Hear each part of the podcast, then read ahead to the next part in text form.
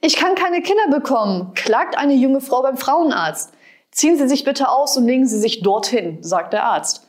Aber Herr Doktor, das erste Kind hätte ich eigentlich schon gern von meinem Mann.